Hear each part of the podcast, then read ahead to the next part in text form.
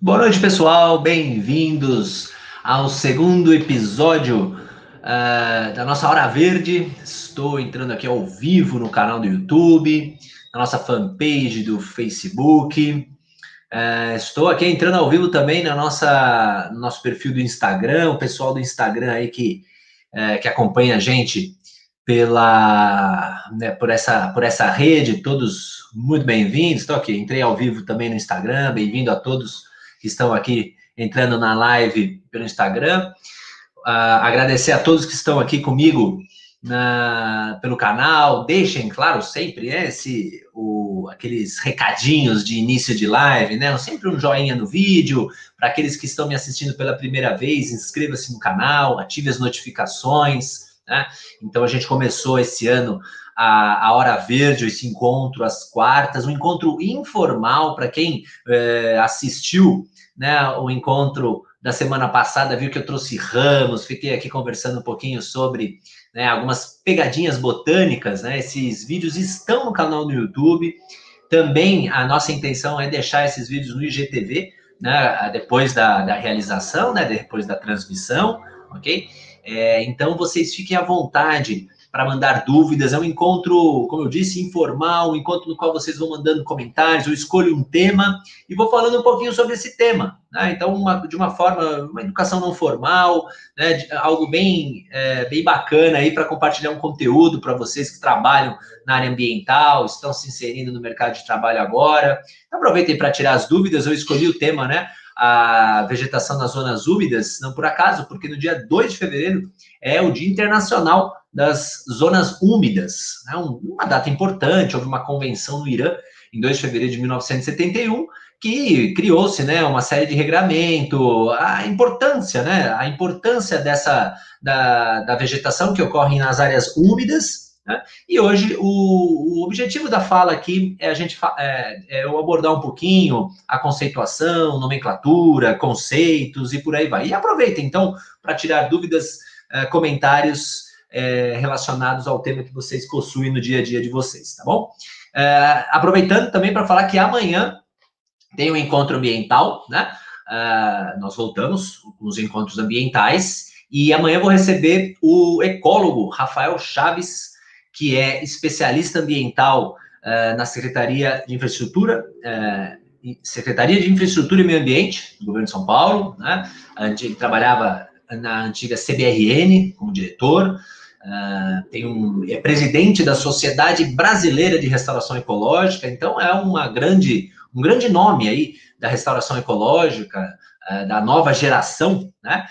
da restauração ecológica, muito atuante. E amanhã a gente vai falar sobre monitoramento da restauração ecológica. Esse assunto é muito importante para vocês aí que trabalham com restauração. Sem dúvida alguma, um tema muito importante, né? Aqui no estado de São Paulo, a gente tem a legislação, né, SMA 32 de 2014, que a gente tem que seguir para atingir os parâmetros da legislação e nem sempre é fácil atingir esses parâmetros. E vamos abordar um pouquinho sobre o tema, né? Então vai ser um bate-papo muito legal para vocês que recebem os nossos e-mails semanais, a gente já mandou o link da transmissão para vocês uh, ativarem o lembrete. Uh, e aí, marque na agenda amanhã, 20 horas, horário de Brasília, esse encontro para falar sobre restauração ecológica, monitoramento da restauração ecológica. Todo mundo falando boa noite aqui, boa noite a todos. Né? E também, aí, como último recadinho, né, a, é, vale dizer que a partir da semana que vem começa a maratona do consultor de flora dia 2 a 11 de fevereiro, portanto, ter lives terças, quartas e quintas da semana que vem da outra. Muito conteúdo bacana. Vamos falar de laudo de vegetação, classificação de estágios sessionais, restauração ecológica. Uh, vamos falar também sobre elaboração de orçamento.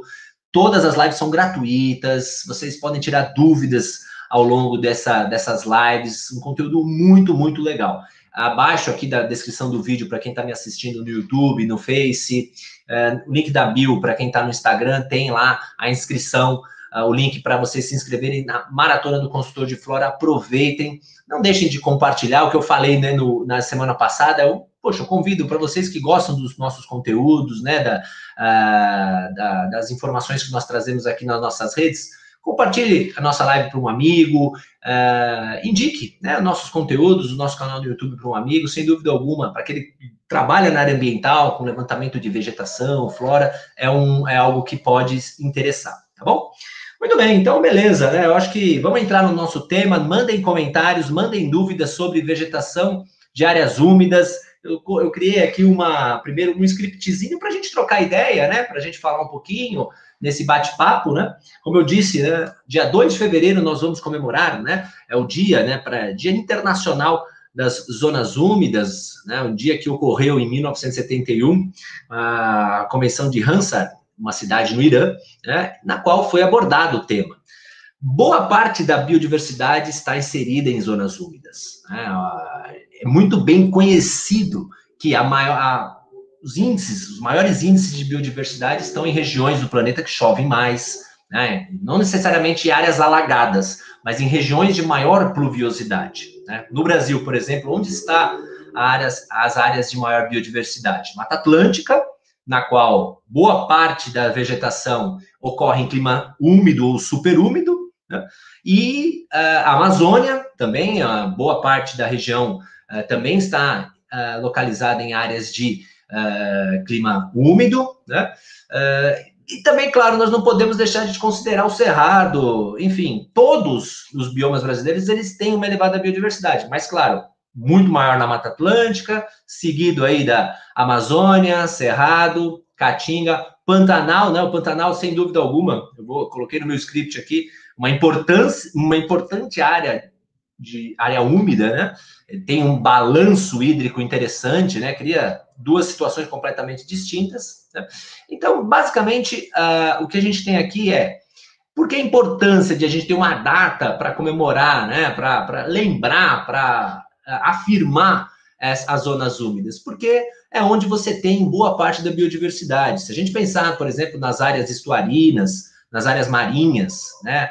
As, as regiões de, de estuários são regiões que resguardam aí habitat de fauna aquática, zonas de reprodução, zonas em que boa parte do ano serve de alimentos para inúmeras cadeias alimentares. Então, a importância da preservação das zonas úmidas é vital para a, a vida na Terra, para né, a manutenção da biodiversidade. Então, eu acho que é muito importante isso. E para quem trabalha no licenciamento, para quem trabalha na, uh, na consultoria, eu quero chamar a atenção aqui um decreto importante, o Decreto Federal 1905, né, de 1996, né, ainda na época do Fernando Henrique, que colocou, que, né, que, que, que trouxe alguns regramentos relacionados às zonas úmidas, conceituou. Então, eu, né, para aqueles que trabalham com licenciamento em zonas costeiras, em áreas é, litorâneas, Convido vocês a consultarem esse, esse decreto federal, decreto federal 1905. Né? Uma consulta no Google vocês vão achar com facilidade.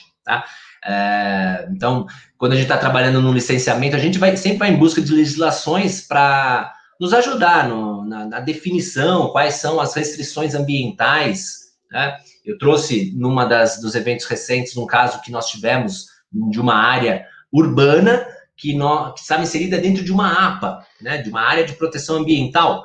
E sempre que a gente estiver trabalhando em uma área, área de mananciais, né, área de proteção ambiental, a gente sempre tem que olhar se há algum regramento específico né, nessas áreas, porque aí pode ter algum elemento, alguma questão ali que impede a supressão de vegetação, que impede a, a, inclusão de algum licenciamento, enfim, tem que olhar com muito cuidado. Então, para vocês que trabalham em, uh, em áreas, né, em áreas litorâneas, participam do licenciamento em zonas litorâneas, olhem esse decreto federal 1905 de 96 e tomem bastante cuidado com regramentos específicos para não tomar para né, não tomar pau na hora do licenciamento e tal, na hora de de um comunique de um órgão ambiental e por aí vai, tá bom?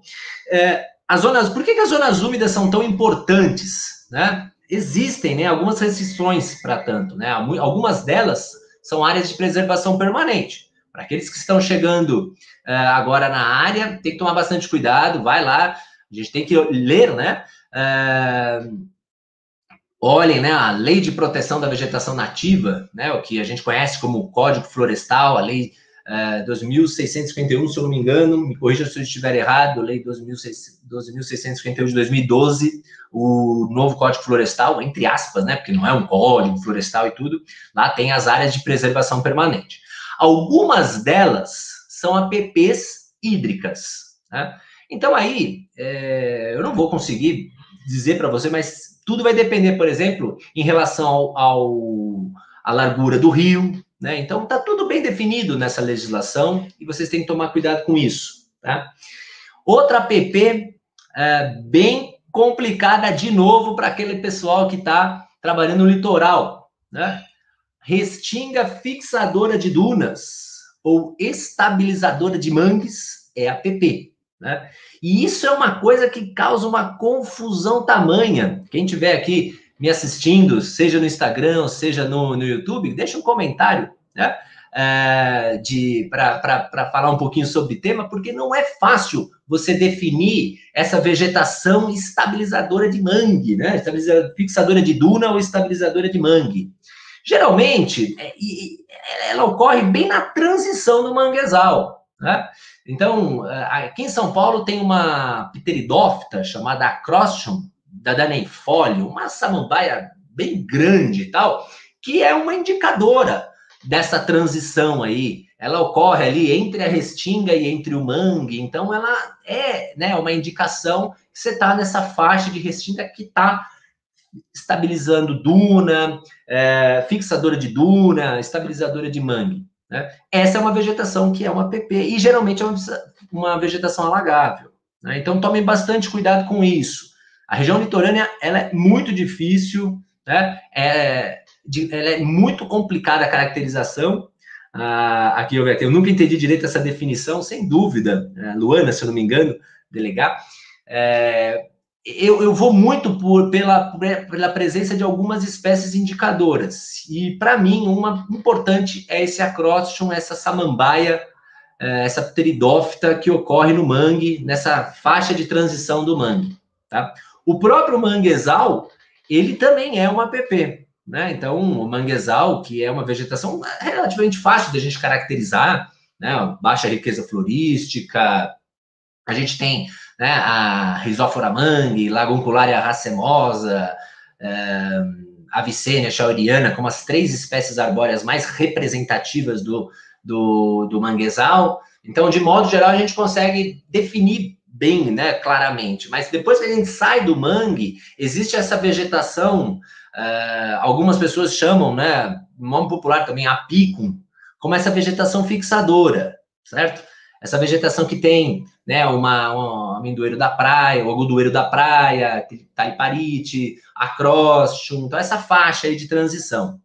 E é claro, quanto mais degradado for uma vegetação, quanto mais degradado for essa é, toda essa região, fica mais difícil sim de caracterizar. Eu concordo perfeitamente, né? Porque nós, né, gostaríamos que tivessem situações didáticas em campo, mas não há, tá? Então isso é, é bem é, relevante. Então, APPs hídricas, restingas fixadoras de dunas ou estabilizadoras de mangues, os manguezais propriamente dito, né? uh, e veredas. Né? Uh, a, a vereda, por si só, né? ela cria uma APP, né? ela, ela gera uma APP, né? como ela é uma APP hídrica. Então, a presença de vereda gera uma área de preservação permanente no seu entorno. Mas é importante, então, a gente definir o que, que é uma vereda. Né? O que, que é uma vereda? A vereda é uma, uma vegetação úmida com a presença de uma palmeira chamada buriti, Mauritia flexuosa. Né? Então, é uma, e é uma vegetação típica do cerrado brasileiro. Né? Todo campo úmido no interior do Brasil é uma vereda? Não. Para ser vereda, precisa possuir uma espécie indicadora, que é o buriti, tá? Que é o buriti. Então tomem cuidado, tem uma certa confusão aí, né? É, então, cuidado com essa questão aí, tá certo? Então, vereda é uma vegetação é, predominantemente aberta. Existem algumas veredas que você tem uma abundância de, de, de buritis muito grande, quase que formando uma, uma vegetação florestal, quase, né? Um, um predomínio de palmeiras, né? Mas, de modo geral, são áreas abertas, alagáveis, certo? Que possui a presença da Mauritia flexuosa, o grande buriti, para mim, uma das palmeiras mais lindas do Brasil tá certo? Então, tome cuidado com essas adaptações, tá bom? Então, por que é importante a gente definir essas vegetações? Porque várias delas possuem restrições logo de cara por ser áreas de preservação permanente. Como eu citei agora, APPs hídricas, então, de rio, de nascente, as restingas fixadoras de dunas ou né, é, fixadoras de dunas ou estabilizadoras de mangue, os próprios manguezais, né, uh, e uh, as veredas, que precisam ser bem caracterizadas para formar aí a, uh, a essa PP associada, tá bem? olhando um pouquinho aqui para a gente passar para o próximo tema dessa minha explanação, para esse nosso bate-papo, né, eu vou pegar uma dúvida que surgiu aqui do, do YouTube. O Emanuel Travassos, existe ilhas de floresta ombrófila desse no meio de floresta estacional semidecida, que é uma mata mais seca. E se sim, como identificar em lugares já degradados? Uma dúvida que surgiu aqui como diferenciar né, a floresta ombrófila densa de uma floresta estacional semidecida, né, uma mata mais seca. Isso é evidente no interior do Brasil. Pode ocorrer, né, até mesmo no interior do Nordeste, né? Você tem Chapada do Araripe, você tem meio a Caatinga, depois você tem a Chapada e você tem uma formação úmida, né, onde chove 800 milímetros ano. Olha, se tu, na época úmida, né, na época chuvosa, né, Emanuel, vai estar tá tudo com folha. Então vai ser um pouco difícil, não vai, não vai dar para a gente conseguir diferenciar, né?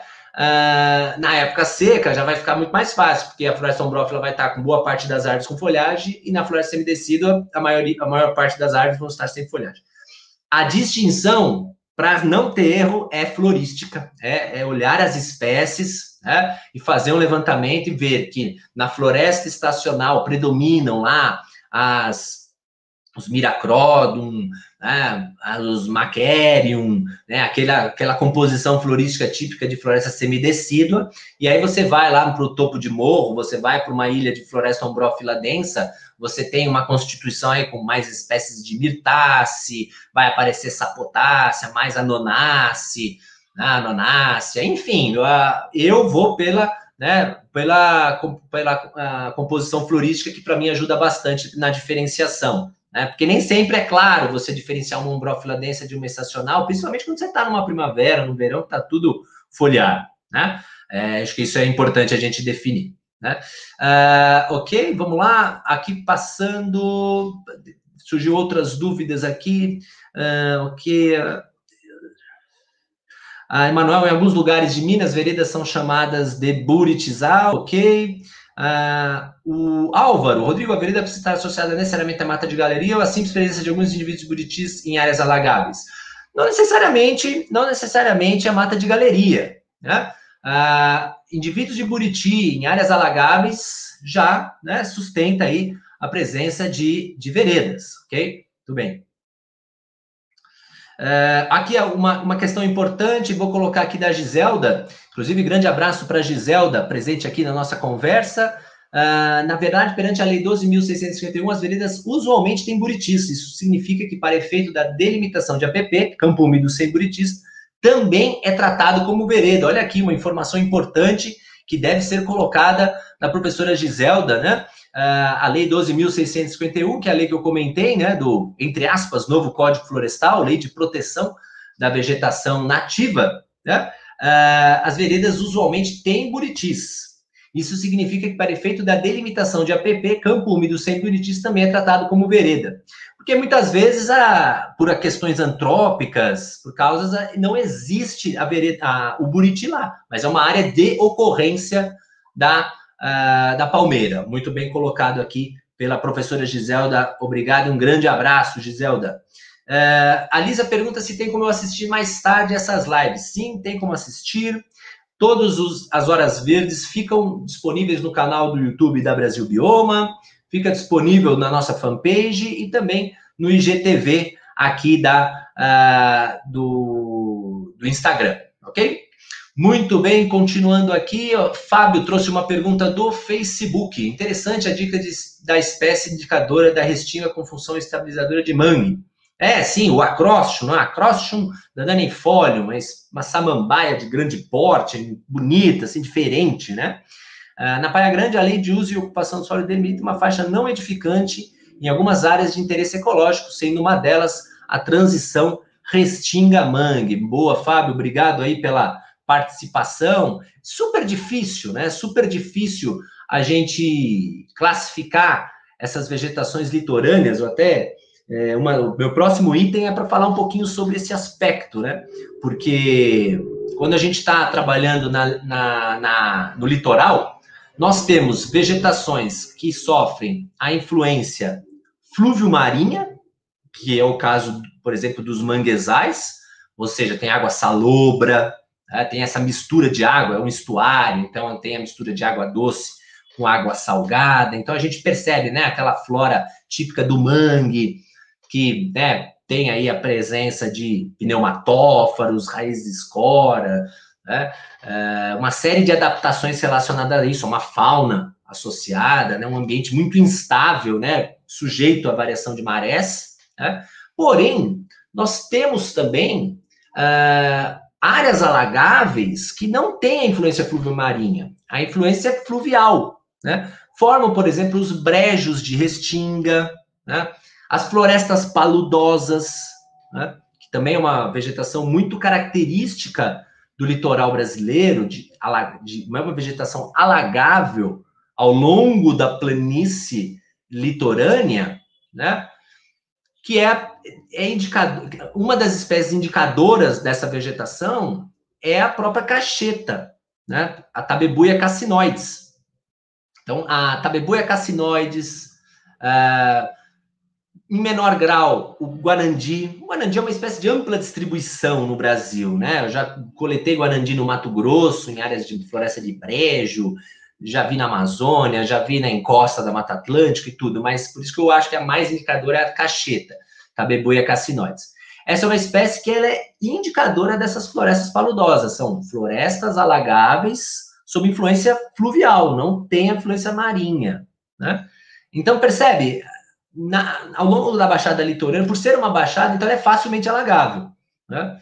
Uh, claro que em muitos locais já foi aterrado e o, o, ciclo, né, a, a, dinâmica hídrica já mudou substancialmente. Mas se a gente vai para áreas de restingas um pouco mais uh, preservadas, né, a gente percebe isso. Né? Então a gente vai ter as áreas uh, alagáveis com influência pluvio-marinha, por exemplo, manguezal. Nome técnico para isso, segundo o IBGE, é formação pioneira de influência fluvio-marinha. Manguezal para o IBGE né, é essa formação pioneira de influência fluvio-marinha. Né? A floresta paludosa, formação pioneira de influência fluvial, né? brejos de restinga, né? É, então formações brejosas, né? formações que você tem aí, né, o componente herbáceo predominante, tá certo? Então, e, e essa é, é, uma questão relevante, né, uh, que quando a gente estuda a vegetação de restinga, a gente vê que existe uma grande zonação, existe uma grande uh, modificação da vegetação numa escala, né, numa, uh, num gradiente que vai da costa até a encosta, né? É super difícil isso, né? E, essa, e às vezes a substituição da vegetação se dá em poucos metros. Conheço aqui alguns parceiros, uh, alguns profissionais que são do litoral, que eu sei que estão aqui me assistindo nessa hora verde de hoje, né? E que sofrem muito para classificar essa vegetação. Porque se você for olhar ao longo de, uma, de um transecto aí de 200 metros, em alguns pontos, você vai ver o manguezal, você vai ver uma fixadora, uh, vai ver uma fixadora de dunas, né? Uma fixadora de mangues. Aí você pode ter um brejinho de restinga. Você vai ver ali uma floresta baixa de restinga ou uma floresta alta de restinga. Tudo isso né, numa, numa linha reta de 200, 300 metros.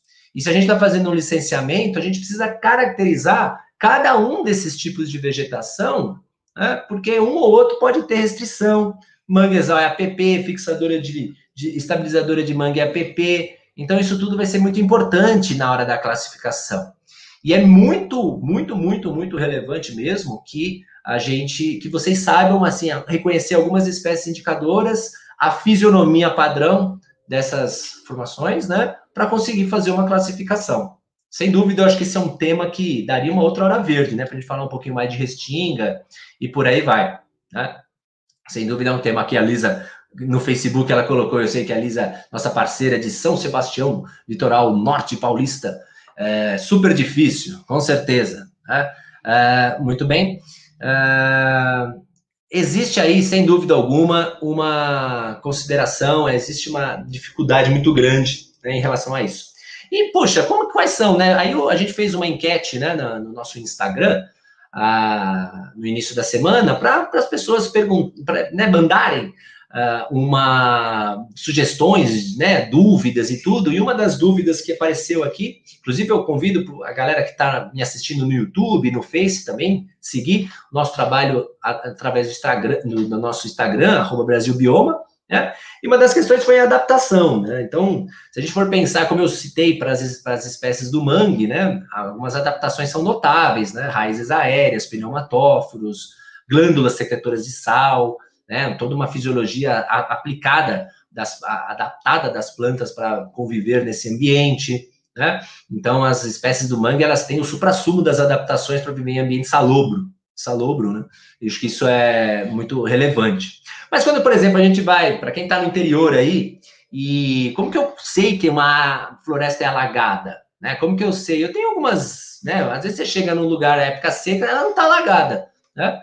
Mas uma forma bem interessante de vocês é, perceberem, de vocês caracterizarem uma mata de brejo no interior de São Paulo, no interior de Minas, né? uh, seria vocês verem, por exemplo, se é uma área que tem aí uh, uma, por exemplo, muito uma árvores que perfilham muito. O que é perfilhar? É soltar brotos, né? Soltar brotos. Elas têm muito perfilhamento. Uh, uma outra dica também para uma mata, geralmente uma mata de brejo, ela é uma mata mais baixa e tudo, mas isso é um, é um, um caráter muito qualitativo, muito subjetivo. Né? Você anda, você vai ter morrotes de, de terra, né? Porque como quando vem a chuva, quando sobe e tudo mais, né?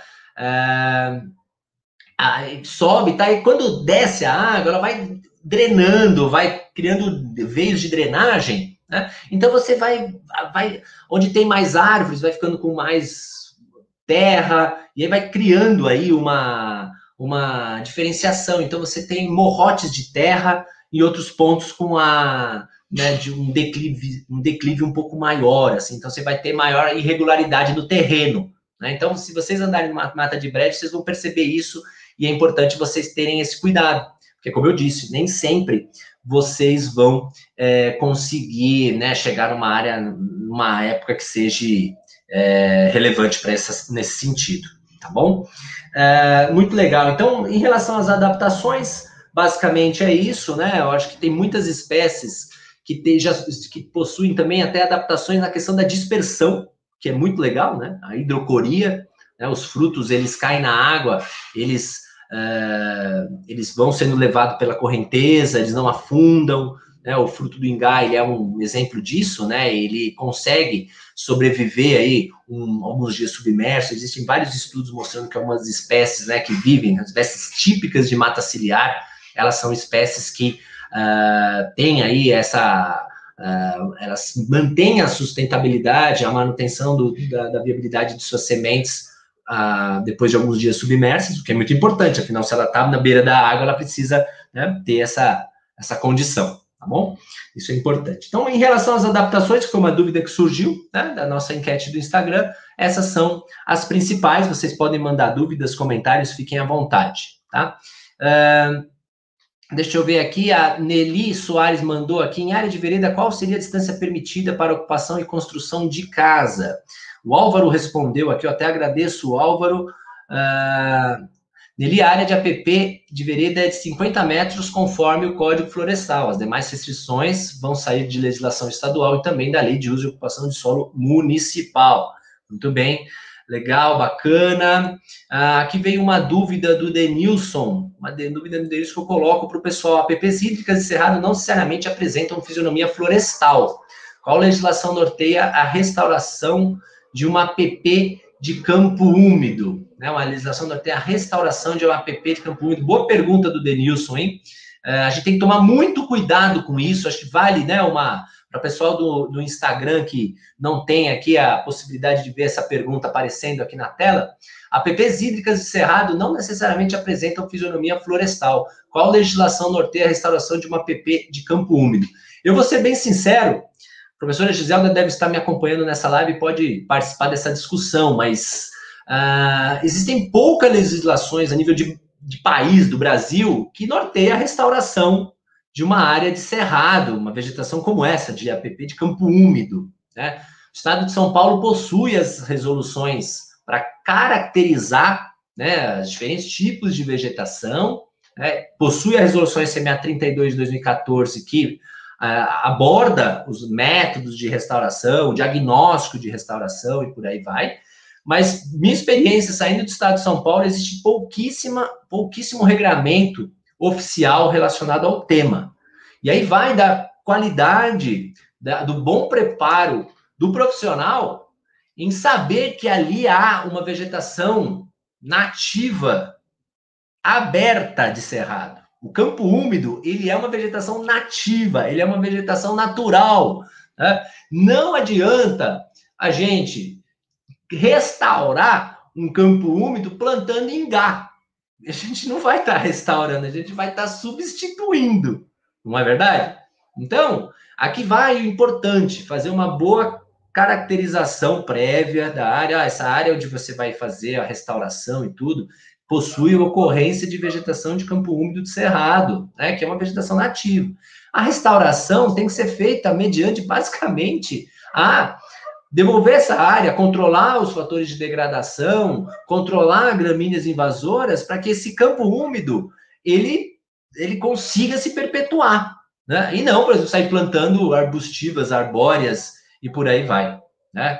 Eu não conheço uma legislação fora do Estado de São Paulo que fala sobre o tema. Né? As legislações são em geral, falam, olha, tem que constituir, falam de uma forma meio genérica, constituir o ambiente né, anterior, é, aquela, daquela forma né? Mas aí que vai do importância do, do técnico, né? Do biólogo, do engenheiro florestal, do engenheiro agrônomo, engenheiro ambiental que vai fazer essa restauração, entender o local. O local possui que tipo de vegetação natural? O que, que eu quero restaurar? Tá? Então, acho que isso é muito importante para que a gente não faça, ao, invés de fazer uma restauração, né, pessoal, a gente faça uma substituição.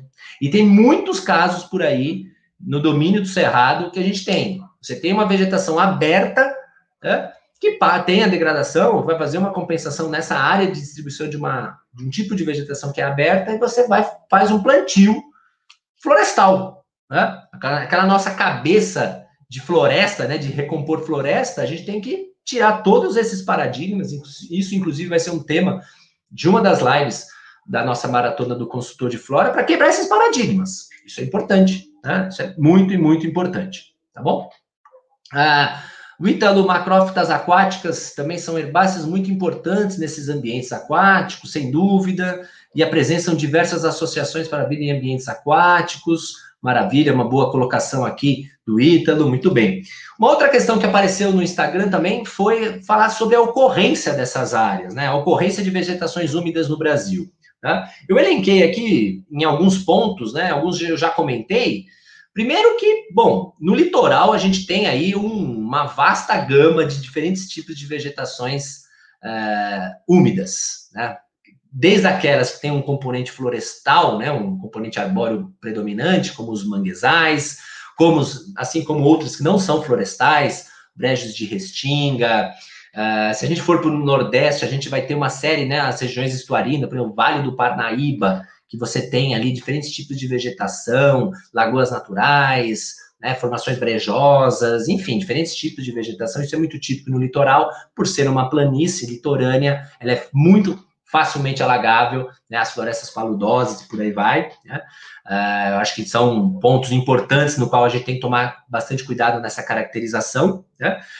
Chama a atenção né, de um dos, entre aspas, biomas brasileiros, o Pantanal, que possui né, um por estar em baixa altitude, interior do país, né, nessa, na, na, na, ao longo da bacia do Rio Paraguai, tem grandes áreas alagáveis e sofre essa, essa flutuação hídrica, criando nichos ecológicos complexos ao longo dos diferentes, das diferentes épocas do ano. Né? Inclusive, aqui eu convido vocês, para quem não assistiu, né, o encontro ambiental que eu fiz com o professor Geraldo Damasceno, Geraldinho, falamos bastante sobre uh, o, a caracterização do bioma Pantanal, né? Uh, então é uma, um encontro ambiental muito legal, só vocês digitarem no YouTube, as lives dos encontros ambientais também ficam disponíveis né? uh, para vocês para vocês assistirem quando quiser, por isso eu peço que vocês compartilhem, porque é um conteúdo muito, muito legal. Né? Geraldo Damasceno, Brasil Bioma, vocês vão encontrar. Lá a gente falou sobre o bioma Pantanal, né? Bem, principalmente naquela época que tinha né, elevado índice de queimadas, né?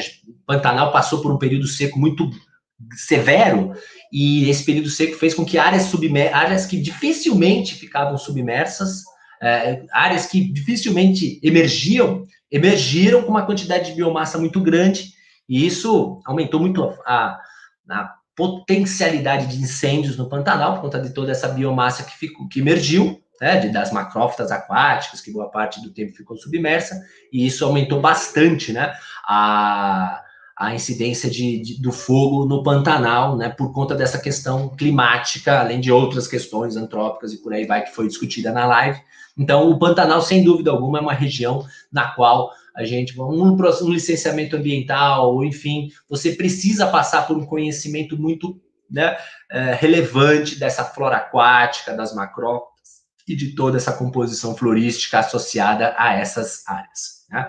Agora, nos outros domínios de vegetação do Brasil também existem as áreas úmidas, né? as vegetações de áreas úmidas. Né? Se a gente for falar na Amazônia, nós temos as florestas de várzea, as florestas de Gapó, que representam aí uma boa constituição da composição florística, dos elementos estruturantes da vegetação, por conta das malhas hídricas de rios, né? os grandes rios amazônicos que ajudam na caracterização, e boa parte da, da, da, da margem desses rios é formada por florestas aí que são, que ficam quatro, seis, às vezes oito meses no ano uh, submersas. Né? Então, as florestas de Gapó, que chega a ficar oito meses submersa, é uma vegetação aí que muito, muito interessante, né, nesse aspecto. Na Mata Atlântica, nós temos também, né, as vegetações úmidas. Se a gente for pensar no interior da Mata Atlântica, as florestas de brejo, as, as matas ciliares, né? A gente tem aí, né, tirando a restinga, que são os ecossistemas associados à Mata Atlântica, que eu já citei, né? mas a gente tem também formações úmidas e tudo, né? Uh, os pampas também. Né? Então a gente tem assim, a vegetação, vegetação úmida a gente tem em todos os biomas brasileiros, em maior ou menor grau. No Cerrado, nós temos também, né, como eu disse no começo, né, a presença das veredas né, ao longo dos campos úmidos, que tem aí é, formada predominantemente pela presença do buriti, né? Então, a presença dessas, dessas vegetações úmidas, mesmo no domínio do cerrado, é relevante. Né? Nós temos as matas de galeria, as matas ciliares, né?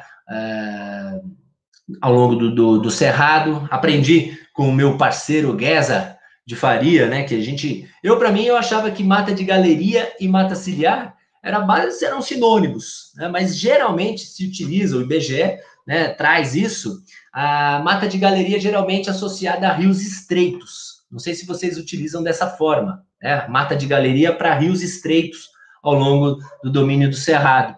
Já para os rios de maior largura, os rios mais, né, os rios mais largos, a gente costuma utilizar mata ciliar. No fundo, é a mesma coisa, né? É aquela mata, a vegetação que está associada à presença do curso d'água, que sofre né, mais a influência de um lençol freático mais aflorante, né? Mas tem essa distinção e eu convido vocês a utilizar nos relatórios de vocês. Mata de galeria, rio estreito, mata ciliar, rio, é, a vegetação que está aí às margens de rios é, que possuem uma maior largura. Né? Mas é, enfim, basicamente, é, conceitualmente são vegetações ripárias, vegetações que sofrem né, a influência do corpo d'água aflorante, né? O, a presença de um lençol freático mais aflorante aí, acho que isso é bem importante também. Ah, o Eric colocou aqui, deixa eu colocar aqui no meu, para não acabar a bateria do meu computador, senão a coisa fica feia, né? Uh, os campos de Murundu, sim, olha que bem colocado pelo Eric, pelo YouTube, obrigado, Eric, né, que são vegetações alagáveis, são lugares fantásticos, né? Você pode, você tem os cerradinhos onde tem, né, a vegetação savânica, a vegetação de cerrado, onde não o aflora, onde o alagamento ele é de menor constituído, são áreas planas, e ao longo dessas áreas que são, sofrem um alagamento consistente, você tem a vegetação herbácea, né? Então, formando aí campos de murundus. Os murundus são esses morrotes onde tem a vegetação do cerrado, também são outras áreas né?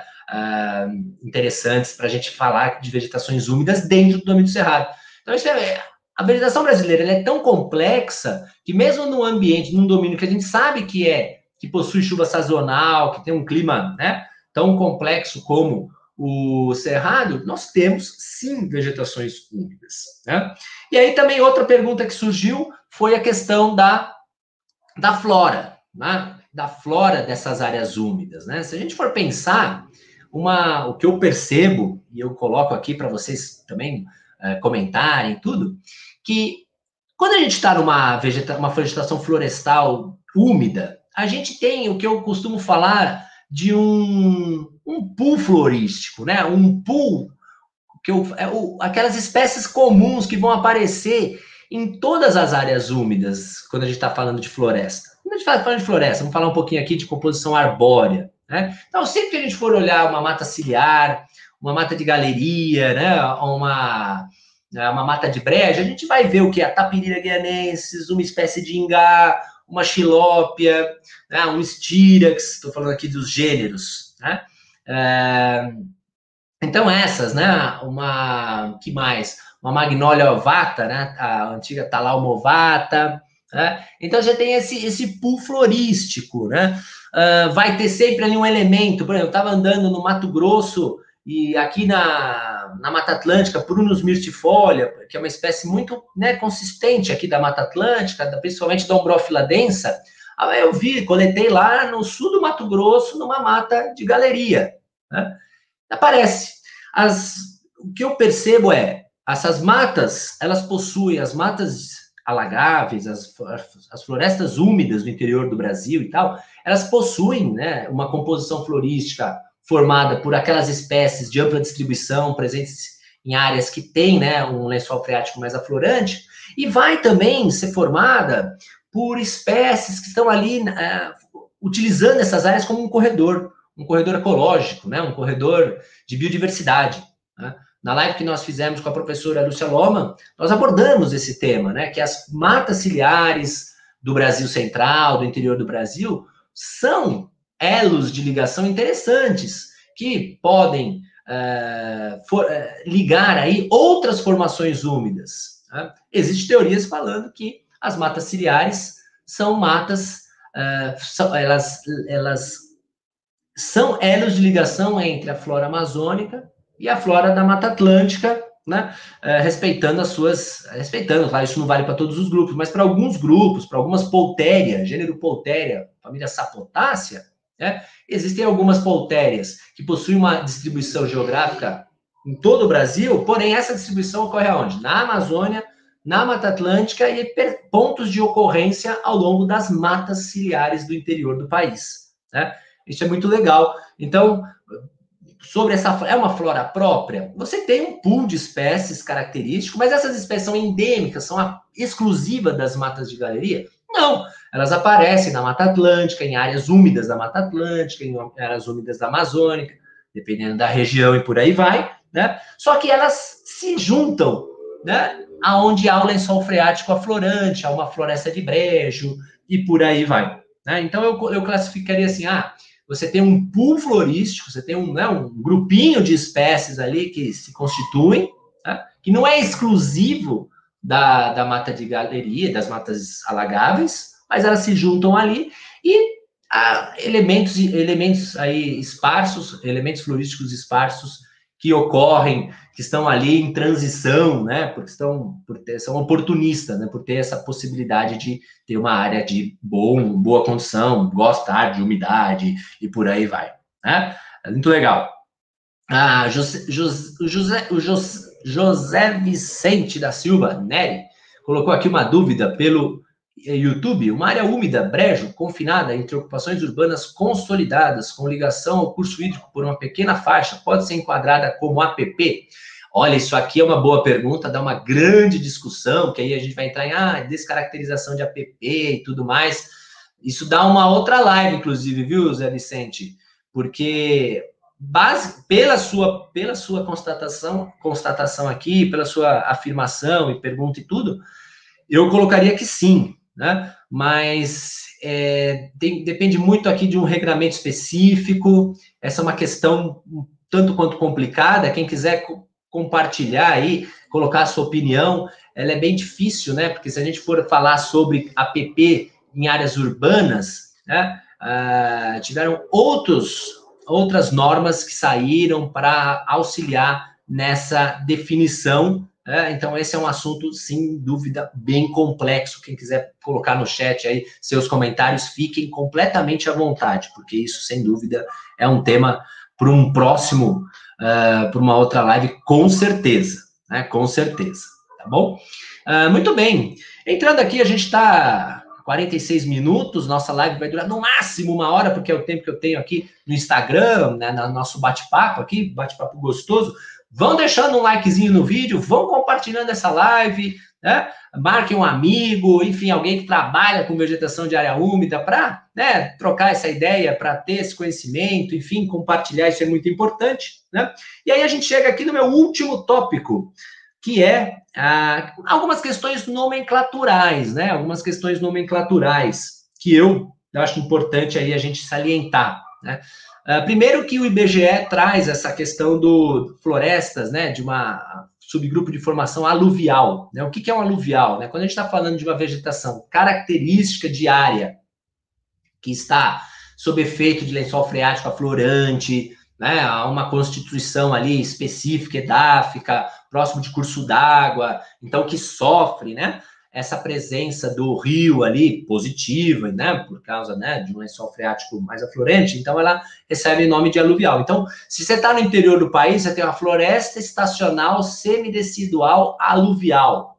Né? Significa que é uma floresta semidecídua, ok? Ela está na fisionomia né, própria ali de semidecídua, pela constituição das espécies, fisionomia, o entorno e tudo mais, porém, ela está na beira de um rio. Então, tecnicamente, floresta estacional semidecídua é uma mata ciliar, né? O aluvial, então, tem essa importância, né? A beira de rio. Né? Então, porque esse, esse termo foi cunhado dentro do sistema do IBGE para diferenciar, aí que causou confusão, né? Em relação aos níveis de altitude. Então, tem aluvial, sub, eh, terras baixas, submontana, montana e automontana. Não é que esse aluguel não tem a ver com altitude, tem, tem a ver com a presença, né? A, a, a presença dessa floresta próximo a um curso d'água, a uma nascente, a uma constituição, como eu disse, edáfica característica aí pela presença né, de maior é, nível hídrico ali, né? Maior, é, maior é, quantidade de água no solo, ok? Então isso aí é importante, né? O aluvial tem essa função né, a colocar aqui. Uh, nós temos, por exemplo, vegetações, por exemplo, o campo úmido que foi colocado, né, o campo úmido. Segundo o IBGE, ele não é um aluvial, né? Ele recebe o nome de savana gramíneo lenhosa, né? É, então, percebem? É difícil, né? Quando a gente pega a classificação de tipos de vegetação, aí a gente quer enquadrar com a, com a nomenclatura oficial, seguida pelo IBGE, tem algumas certas confusões. Né? Tem umas certas confusões que a gente tem que tomar bastante cuidado. Né? Uma outra, por exemplo, que aqui também bem colocado, bem uh, que eu já, a gente já discutiu nos cursos e tudo, tem muita gente, aí eu quero até saber a opinião de vocês. Eu não, eu não costumo chamar eu, floresta paludosa. Né? Pô, floresta paludosa e floresta de brejo é a mesma coisa? Aí, põe até uma perguntinha aqui para a gente caminhar para o nosso, nosso final. Floresta de brejo, floresta paludosa, são sinônimos? O que, que vocês acham? Né? Deixem aí um comentário, deixem aí uma, uma opinião de vocês, né? Porque é uma coisa que já apareceu, né?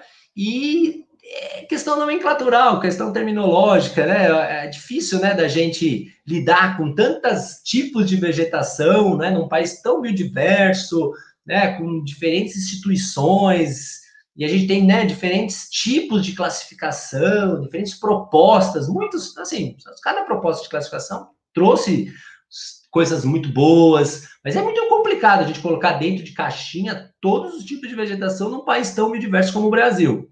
Né? E aí, floresta paludosa é, né, e floresta de brejo é a mesma coisa? São sinônimos? Né? Para muitos são. Né?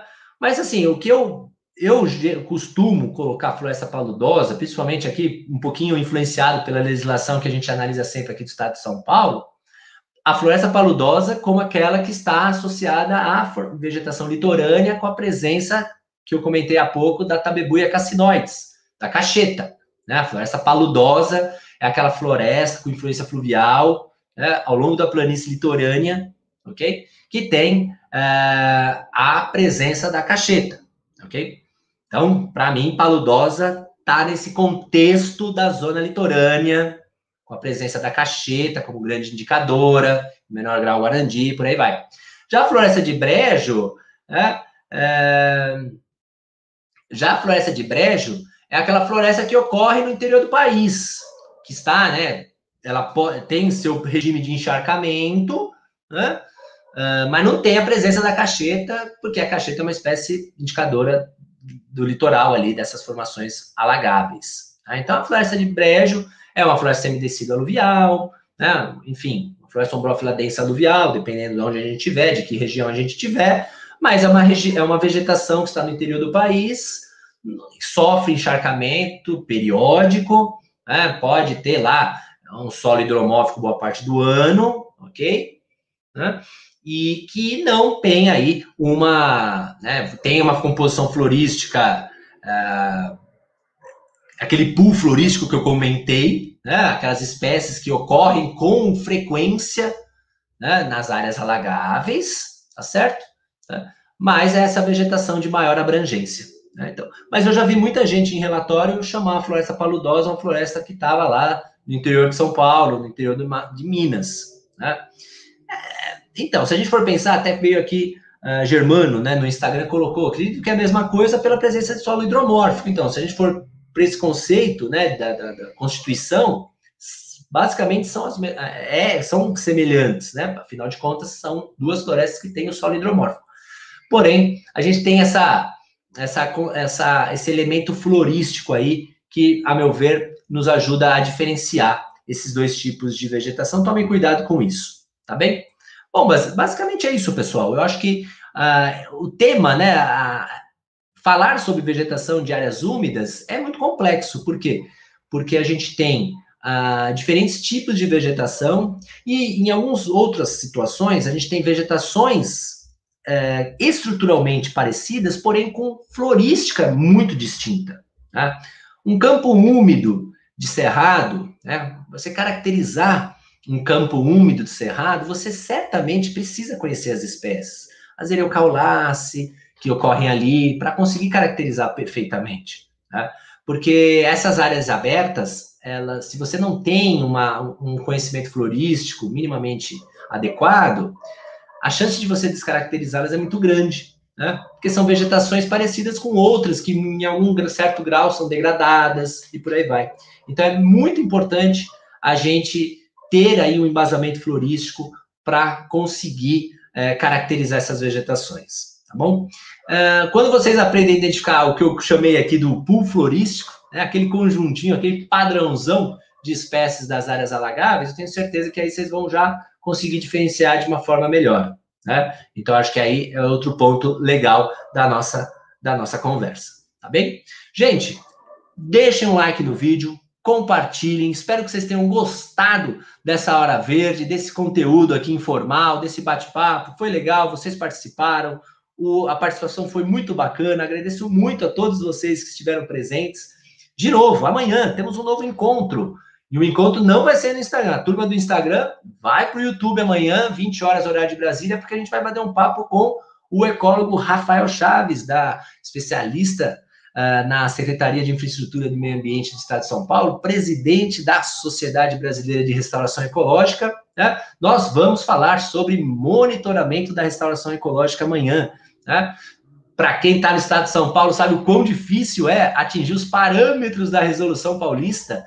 Né? Então, vamos falar sobre o tema. Vocês todos estão convidados para uh, estarem comigo novamente né, amanhã no Encontro Ambiental. E a partir de terça também, né, nós continuamos aqui num, numa programação especial no nosso canal no YouTube, através da Maratona do Consultor de Flora. Né? Abaixo do vídeo, aqui do YouTube, é, do Facebook, no link da bio do nosso Instagram, há o, o link para vocês se inscreverem na Maratona do Consultor de Flora. Aproveitem, é um evento gratuito, lives terças, quartas e quintas, muito interessantes, aí para que vocês possam evoluir aí na classificação de vegetação, orçamento, restauração ecológica, muito tema bacana para a gente discutir, tá bom? Espero que, te... espero que esse conteúdo tenha sido útil, útil para vocês. Uma ótima noite e até amanhã no Encontro Ambiental. Grande abraço a todos.